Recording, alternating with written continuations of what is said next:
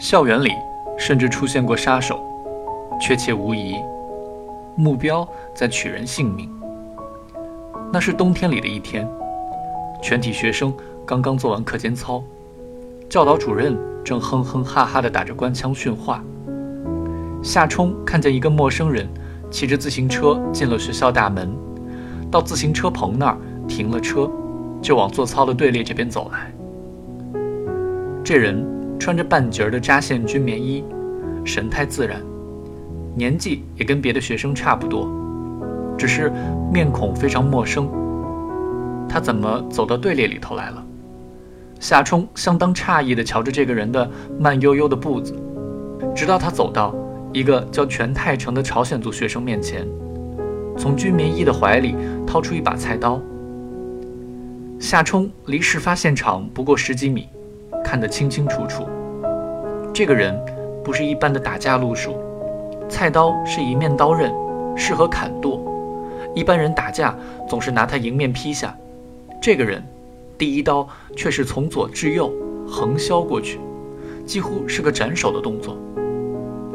世界上反应最快的就是初中生了，全泰成可能根本就没明白发生了什么，只是情急之下一缩头蹲了下去，这刀唰的一声就空了。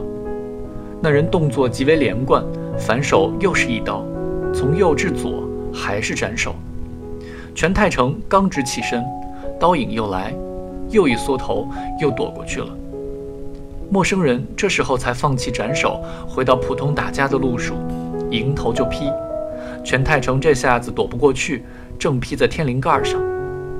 夏冲清晰地听见了菜刀砍进头骨的低沉的声音，几天之后，仍然为之不寒而栗。砍完这一刀。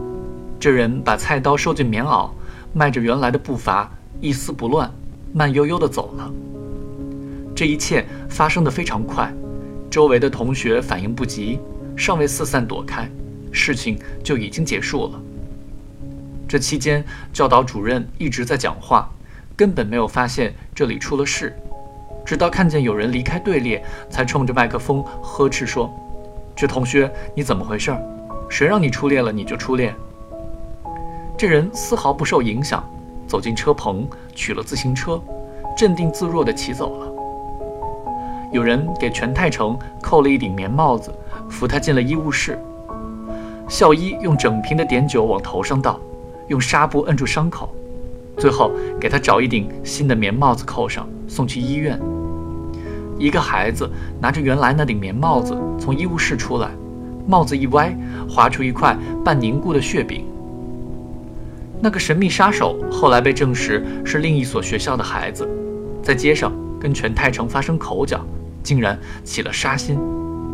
这一次，校方终于到派出所报了案。可是那孩子之所以有恃无恐，正因为他是派出所所长的侄子，在外躲了几个月，派出所也就撤了案。全泰成不久也养好了伤，继续上学。一切就像没发生过似的。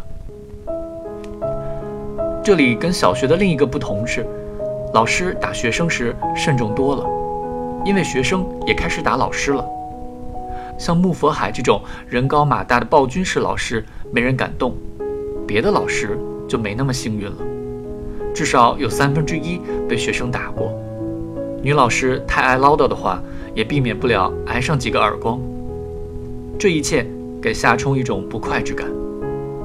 他还感到，初中是不干净的，有人抽烟，有人放学以后故意在教室里小便，有的立棍的家伙竟然在放学路上劫持胆小的女生，在暗处又亲又摸，第二天还要当众讲出来。年过四十的教导主任之流，在自习课里到教室来，借谈话之机捏女团支部书记的胳膊。一捏就是半节课之类的龌龊事也时有发生。这教导主任还鼓励告密，在学生中间培养线人。